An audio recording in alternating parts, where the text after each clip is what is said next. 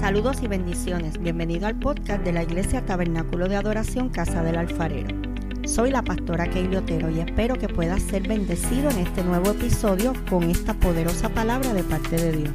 Si es así, recuerda compartirla con un amigo. Dios te bendiga.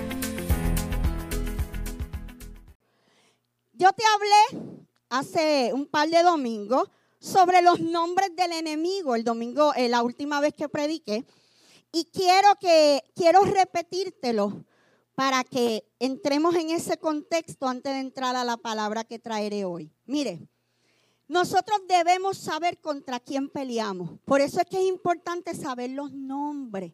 Yo no puedo pelear con un enemigo que yo no conozco. Los que saben aquí de boxeo, cuando un boxeador va a pelear al ring contra un contrincante, mira hermano, eso no es de hoy para mañana. Ese hombre no llega ahí ese día y se trepó al ring y ya. Ese boxeador lleva años estudiando a su contrincante, estudiando los movimientos, cómo el tipo se mueve, si es como mariposa, ¿verdad? ¿Cuánto, dónde mete los jabs? ¿Cuál es su mano fuerte? ¿Cuál es la pegada fuerte? ¿Cómo le gusta pegar? Si trae el golpe de abajo o lo trae de lado. Hermano, está meses, años, días estudiando a su contrincante. Y usted sabe una cosa, nosotros tenemos un enemigo que se pasa la vida estudiándonos. Porque él quiere descubrir cuál es nuestro lado débil para poder atacarnos. Gloria a Dios. Pero la buena noticia es que con nosotros hay uno más poderoso que ya venció al mundo, que ya venció a las tinieblas, que ya Satanás está derrotado. Gloria a Dios. Mire, pero a manera de repaso, los nombres del enemigo le llaman Satanás, que quiere decir adversario. Diablo quiere decir difamador. Lucifer, lucero de la mañana o rayo. Mire qué interesante, lucero de la mañana, cuando la Biblia, uno de los nombres que le da al Señor Jesús es la estrella de la mañana. ¿Por qué? Porque Satanás es un imitador. Él le gusta plagiarlo todo. Mire, tentador, el que te tienta para que peques. Príncipe del mundo, él no, se, él no se limita solo a los individuos en particular. Él, él se mueve en las esferas sociales, Él se mueve en los gobiernos, Él se mueve en los reinados, Él se mueve en los lugares, ¿verdad? Él trata de tomar territorios príncipe de la potestad del aire o de las tinieblas. O sea, él no trabaja solo, él tiene unos acompañantes que trabajan con él. Le llaman acusador, que no es otra cosa que el que condena. Un, un acusador es alguien que está ahí para condenarte. Es un padre de mentira, porque es mentiroso y es falsificador. Pero yo no me podía quedar así. Yo dije, bueno, ya tengo los nombres del diablo y no me gustan, pero vamos a llevarle a la iglesia cuáles son los nombres de Dios. Los dos nombres de Dios principales en la Biblia es Elohim y es Yahweh. Elohim quiere decir, Él es el Dios. Era un término usado para referirse a una divinidad. Yahweh significa yo soy el que soy. Así se presentaba el Señor, yo soy. Yo no necesito más explicación. Yo soy el que soy. Gloria a Dios. Adonai, amo y Señor. Abba, este me encanta. ¿Cuántos le gusta este nombre? Abba. ¿Sabe quién es Abba? Papá, Padre. Abba es nuestro Padre.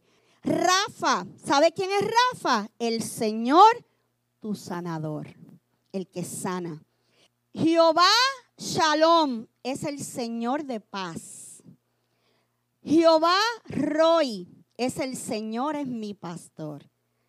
Jehová Nisi, Él es mi estandarte o mi bandera. Y en este me voy a detener porque como estamos hablando de guerra, cuando en la antigüedad un ejército salía a atacar a un pueblo enemigo, ¿sabe qué era lo que llevaban primero? Antes que todo el ejército, antes que las trompetas y las cosas que sonaban y anunciaban que venían en son de guerra, ¿sabe lo que llevaba aquel ejército? Un soldado montado a caballo con una bandera llamada el estandarte que le decía a aquel enemigo, yo soy el que te voy a atacar y yo vengo de Siria o yo vengo de Judea y yo represento a tal rey, yo represento a tal reino. Yo no sé si tú y yo somos capaces de ir frente al enemigo con el estandarte de la bandera de Cristo y decir, yo vengo aquí. Ese es mi estandarte.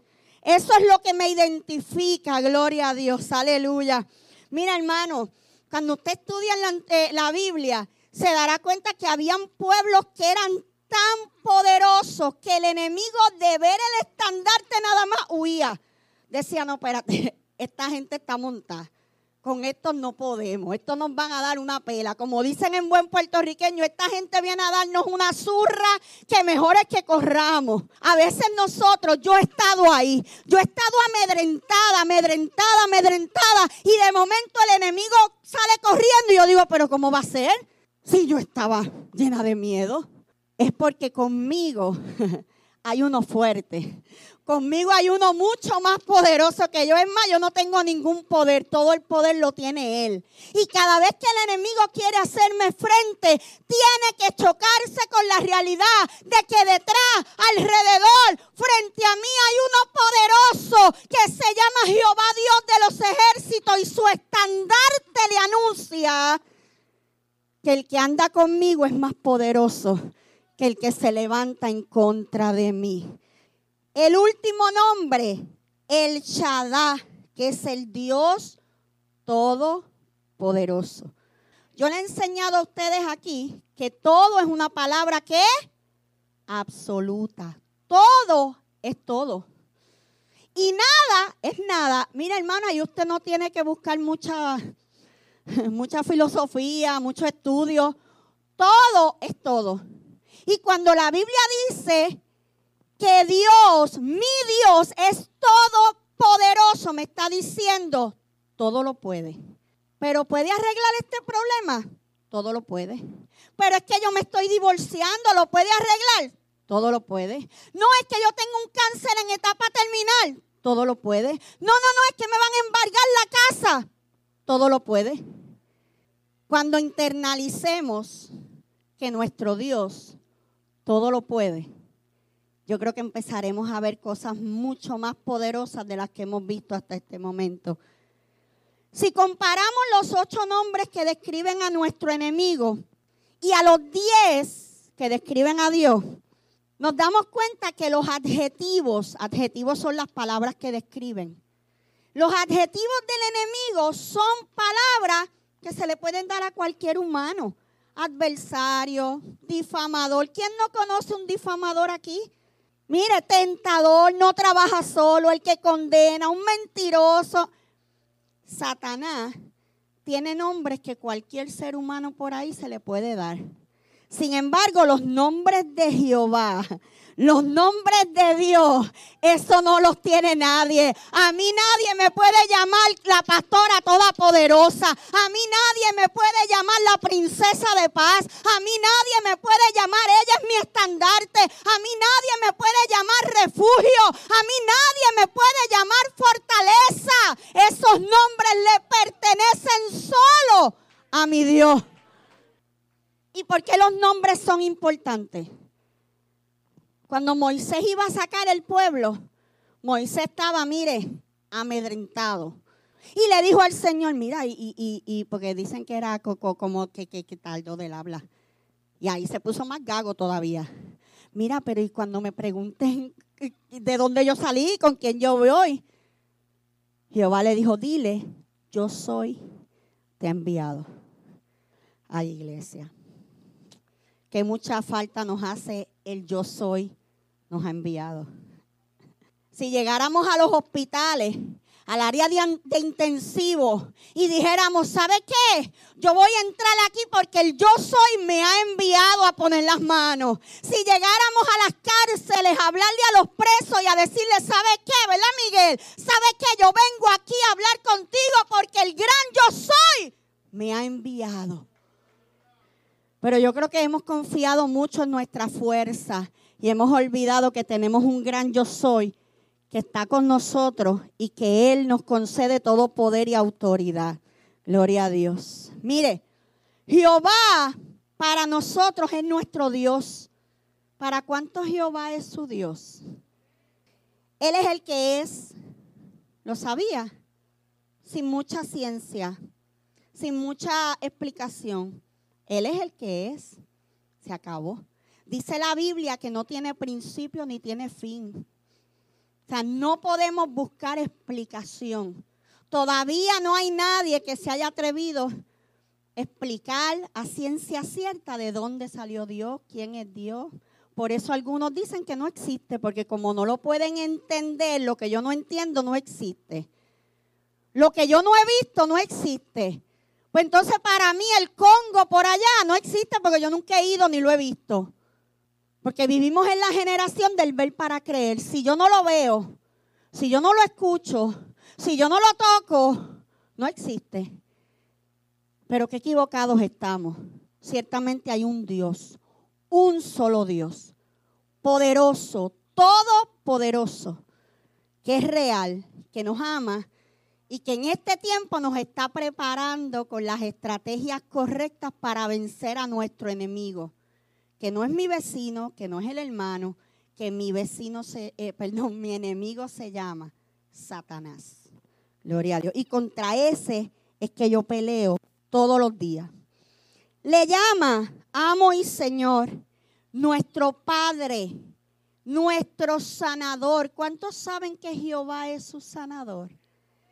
Él es nuestra paz y es nuestro pastor. El Señor de los ejércitos es nuestra bandera, nuestro estandarte. Él es el Shaddai, el Dios todopoderoso. Cuando ese Dios está con nosotros, iglesia, ¿quién podrá venir en contra nuestra? Nadie. Nadie. Jesús, eh, Dios en la Biblia, ¿verdad? A uno le dijo, nadie te podrá hacer frente como estuve con Moisés, estaré contigo. Le dijo a Josué, ¿verdad? Me parece que fue a Josué. Nadie te podrá hacer frente. ¿Por qué? Porque Jehová Dios sabía que él se iba a enfrentar ¿qué? a ejércitos. Porque en aquellos tiempos de la Biblia se peleaba en ejércitos.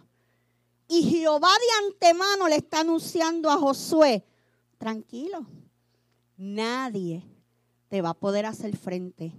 Mi garantía contigo es que igual que estuve con Moisés, yo voy a estar contigo. Y lo que yo te prometí, te lo voy a cumplir. Y tus ojos van a ver el cumplimiento. Y tú heredarás la tierra. Y tus pies pisarán la tierra que yo hablé que les iba a entregar por heredad. Y hace falta gente en este tiempo que se atreva a creer que sus pies van a pisar, que sus ojos van a ver, que sus manos van a tocar lo que Dios ya dijo que era nuestro. Gloria a Dios, aleluya. Y no me refiero a cosas materiales solamente, ni a la pastora. No, mire hermano, atrévase a declarar la sanidad. ¿Usted sabe dónde nos fue entregada la sanidad de toda enfermedad? En la cruz del Calvario. Dice su palabra que por su llaga. Mas él, ¿quién? Jesús nuestro Señor, nuestro Salvador. Mas el herido fue. ¿Por qué lo hirieron? Por mis rebeliones. Porque yo era rebelde. El herido fue por mis rebeliones. A él lo molieron, o sea, lo paliaron. Al tipo lo acabaron. Por nuestras rebeliones. Por mi rebelión yo era rebelde. El castigo de mi paz fue sobre él. Y esta es la parte más poderosa a la que nosotros debemos agarrarnos. Y por su llaga.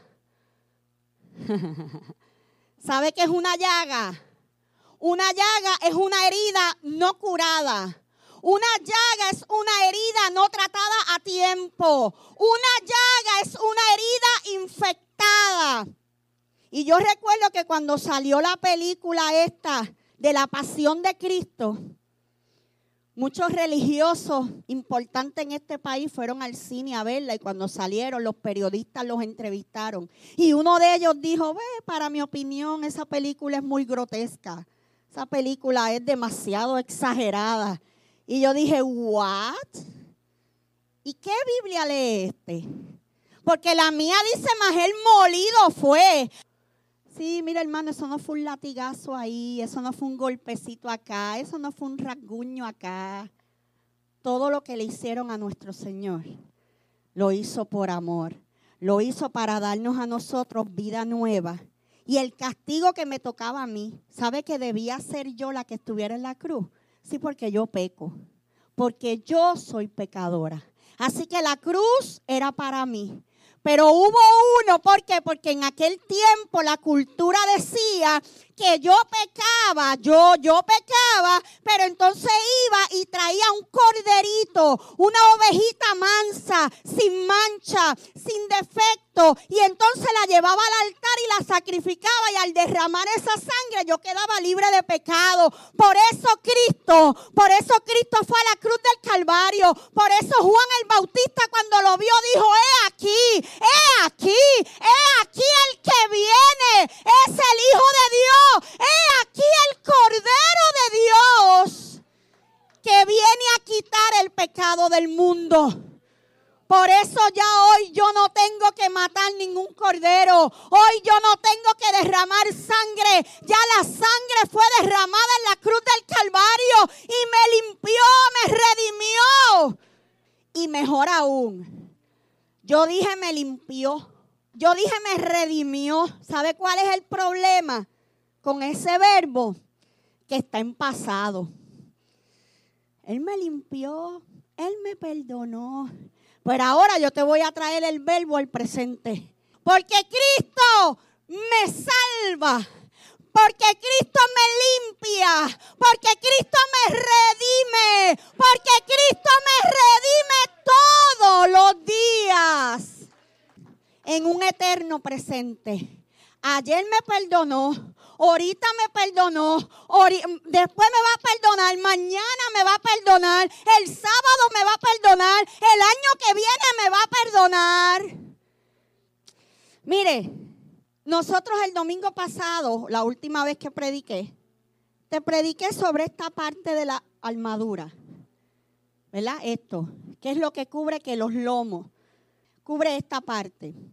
Si usted se fija, toda la armadura cubre partes importantes del cuerpo. Está todo el cuerpo cubierto. Le decía yo curiosamente a la iglesia en aquel primer mensaje que la armadura es toda para protección.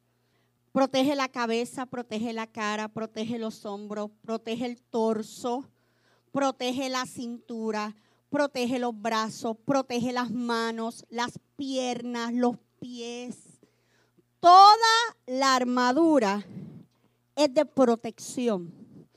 La única parte que tiene la armadura que es para herir, que es para matar. Porque ¿sabe por qué yo le explico esto? Porque yo no yo no pretendo con este mensaje que la iglesia salga tan empoderada que salga a la calle a pelear con el primero que se me pare de frente. No, no, no. Esa no es la idea. Aquí usted no va a pelear con nadie. Entonces es importante que sepas que toda la armadura está diseñada para protegerte. Por eso el Espíritu Santo quiere en este tiempo que tú entiendas y quieras vestirte de toda la armadura de Dios para que estés preparado y para que estés cubierto. Pastora, ¿por qué necesito estar cubierto? Porque el enemigo anda todos los días tirando dardos. Todos los días el diablo viene a atacar y tú y yo necesitamos estar cubiertos. Pastora, ¿y cuando me toque pelear? Pues cuando te toque pelear, déjame decirte que la única parte de la armadura que es para pelear es la espada. Pero ¿sabe cuál es la espada? Ay, ay, ay, ay, ay, ay, usted lo sabe. La espada es la palabra de Dios. O sea, que mi lucha no es con armas terrenales.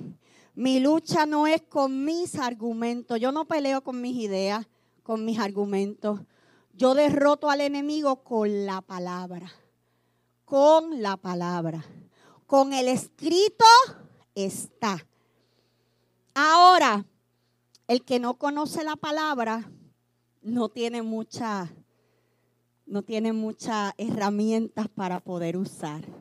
Gloria a Dios. Pero vencemos con la palabra. Hay algo que predomina en los ataques de Satanás y es siempre ir en contra de la verdad, de lo que ya Dios estableció. Satanás siempre va a ir en contra de la verdad. Si Dios dijo de mí que voy a ser pastora y el diablo empieza, mire, a tratar de ir en contra de esa verdad. Si Dios te dio una palabra, el diablo va a empezar a tratar de ir en contra de esa verdad. Por eso la Biblia lo llama padre de mentira. Por eso es importante que tú y yo conozcamos cuál fue la verdad que Dios dijo de mí. Así que en esta mañana un consejo pastoral, párate firme. Lo primero que tú necesitas es saber quién tú eres en Cristo. ¿Qué fue lo que Cristo dijo de ti? ¿Qué es lo que el Señor habla de ti? Y agarra esa palabra, empodérate de ella y no permitas que el enemigo boicotee lo que Dios quiere hacer contigo. Gloria a Dios. Mire, una de las características de Dios es su justicia. Dios es justo. ¿Usted lo sabía? Dios es justo.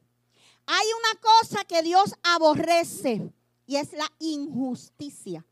La Biblia dice, cuando la Biblia da ese listado largo de pecados, de gente que no heredará el reino de los cielos, lo sabía. ¿Usted sabía que hay gente que no va a heredar el reino de los cielos? Sí. Eso está en la Biblia. Y dice, dice que los adúlteros, que los fornicarios, que los idólatras, que los borrachos, tiene un listado, no heredarán el reino de los cielos. Pero en la última parte de la, de, la lista dice, y no es rey. Porque es fácil decir, ay, el adúltero, ay, el fornicario, ay el pecador. Pero no te equivoques, ni los injustos.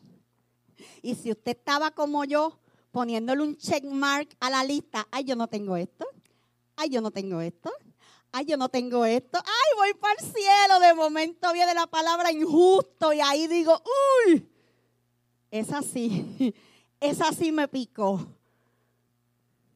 ¿Sabe qué quiere decir esto? que ninguno de nosotros, ni esta pastora que está aquí en este altar predicando, tiene la salvación garantizada. La salvación hay que trabajarla día a día. La salvación no es por mis obras, no es por quien yo soy, ni por lo que tengo, ni por lo que hago. La salvación es por gracia. Y esa gracia yo la recibo el día que voy a la cruz y digo, Señor, yo necesito de ti. Yo sin ti no soy nada, necesito tu gracia, tu misericordia y tu favor. Gracias Misericordia y favor son cosas que no merecemos. Las recibimos, mire, como un regalo. Poderoso Jesús.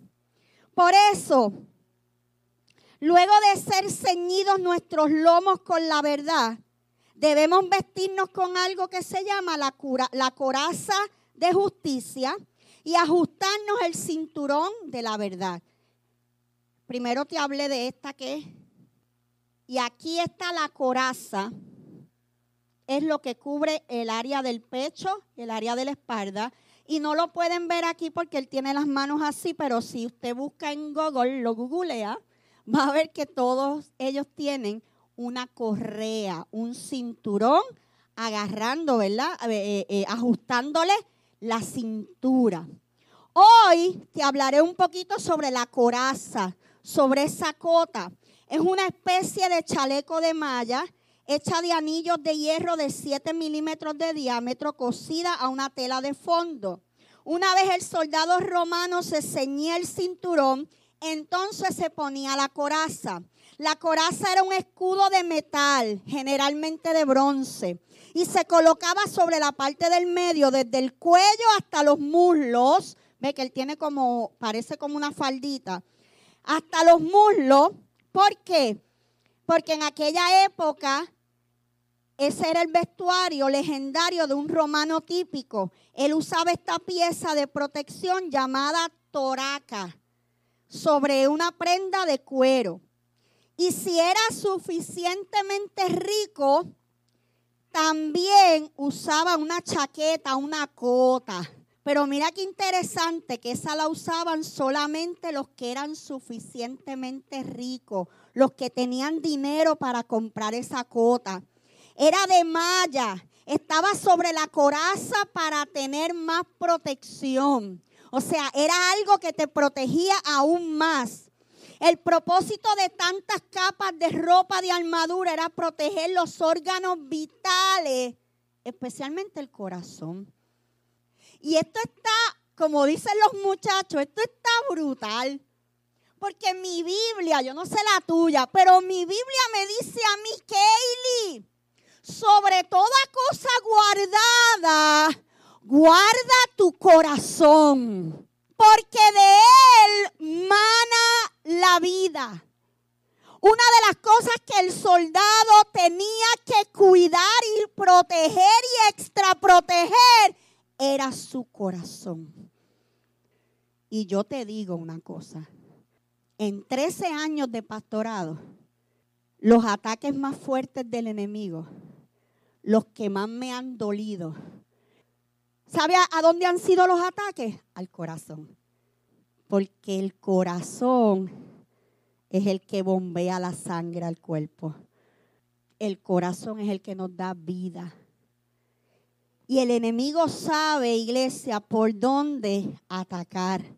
Por eso era importante cubrir tanto y tanto esta parte del cuerpo, incluyendo nuestro corazón.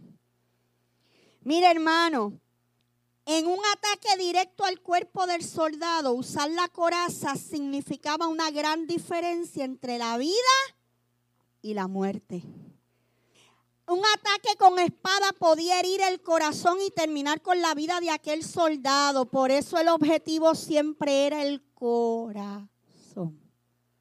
Ahora yo te pregunto, iglesia, yo espero que aquí nadie esté pensando en Juan, en Lola, en Margarita, porque nuestro enemigo se llama Satanás.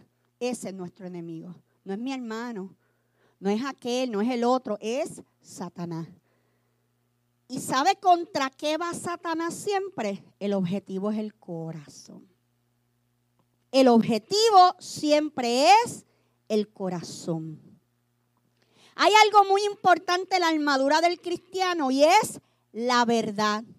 En la última prédica yo te mencioné que los lomos del soldado se visten, ¿verdad? Con esa coraza, esto que te enseñé. Pero ¿cómo se llamaba eso?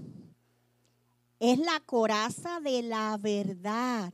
Y entre ahorita, entre los nombres del diablo que yo te mencioné, había uno que decía que él era que padre de mentira.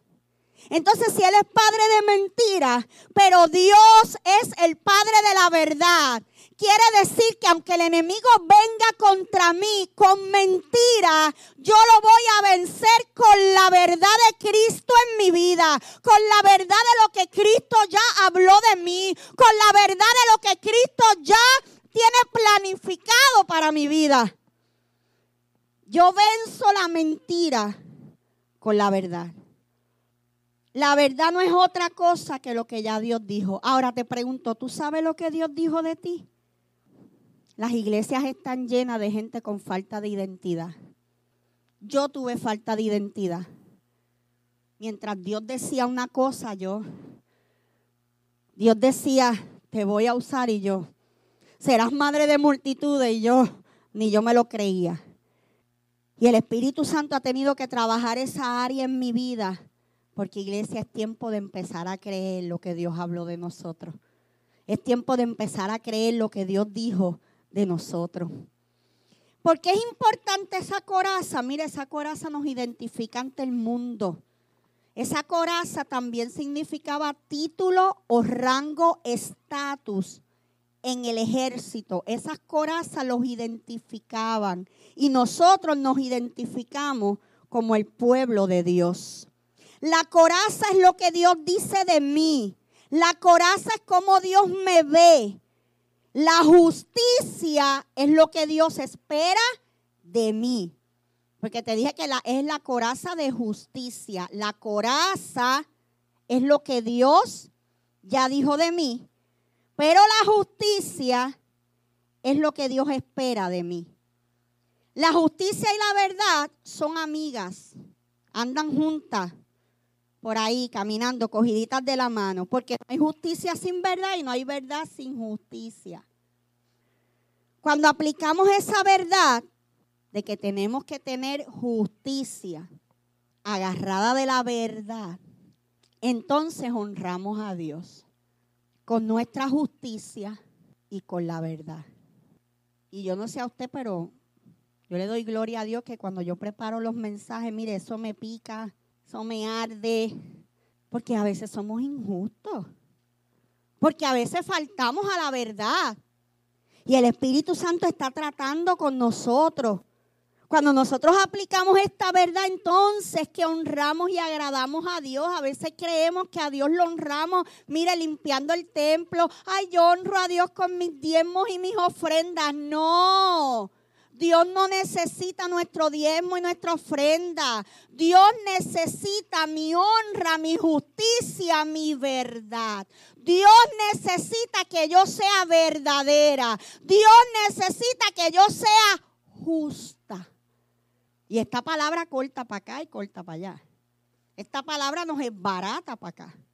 Porque usted sabe las veces que hemos sido injustos. Pero qué bueno Qué bueno que cuando caemos en la injusticia, de momento viene el Espíritu Santo de Dios, que es como esa conciencia. Y mientras este dice, oye, oye, oye, mira, métele las manos, este dice con calma, justicia, amor y verdad. Nosotros, yo decido quién gana, si el de la izquierda o el de la derecha, eso lo decido yo. Yo decido a qué voz yo voy a escuchar. Si al que me dice dale, métele las manos, o al que me dice perdona. Perdona. Ama. Por eso cuando Cristo estuvo en la cruz del Calvario, no mencionó ninguna palabra. Allí mire, enmudeció. Enmudeció y no abrió su boca. Y cuando abrió la boca fue para decir siete expresiones poderosas que pasaron a la historia. Pero de todas esas, Padre, esto en tus manos encomiendo mi espíritu, consumado es, tengo sed. De todas esas expresiones, ¿sabe cuál fue la más poderosa? Cuando Cristo dijo, Padre, perdónalos, porque no saben lo que hacen el perdón es liberador. Si en esta mañana hay alguien en este lugar que vive herido, lastimado, que vive en el pasado, lo que me hicieron, lo que dijeron, cómo me trataron, qué injusto, hoy es mañana de ser libre. Una de las cosas que más nos hace libre es el perdón. La falta de perdón es una de las cosas más terribles si los médicos pudieran diagnosticar de verdad, la mayoría de los que mueren de ataque al corazón le pondrían murió por falta de perdón.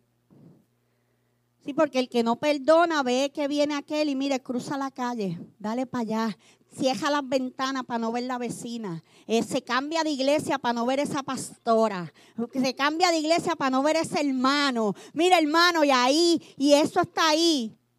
Pero qué bueno que Dios viene a libertar en esta mañana. Mire, Dios sabe la verdad sobre mi vida, sobre la tuya. Esa verdad es absoluta y es invariable. Lo que Dios dijo de mí, eso es lo que va a hacer.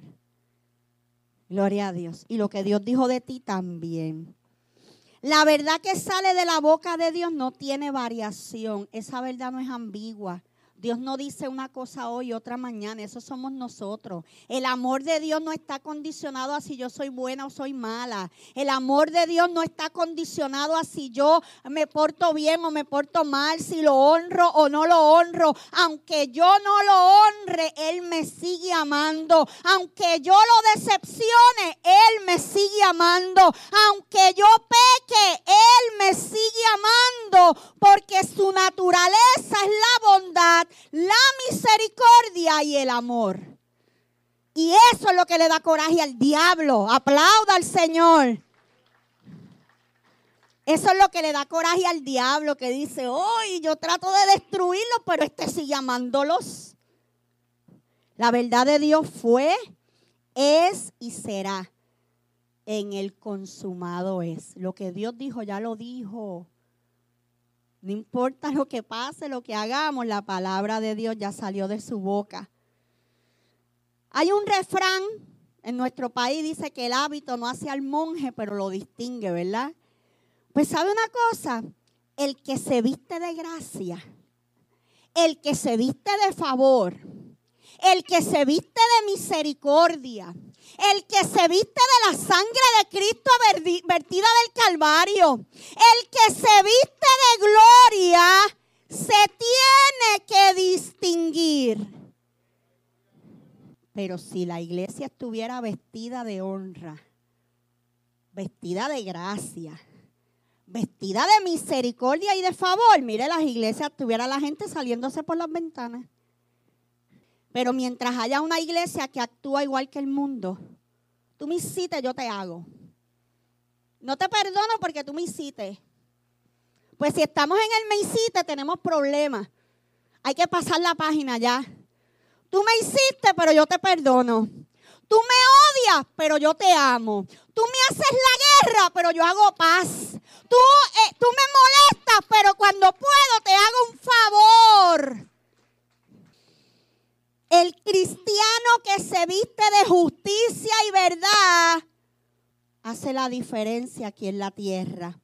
Tengamos cuidado porque nuestro enemigo quiere despojarnos de esa vestidura.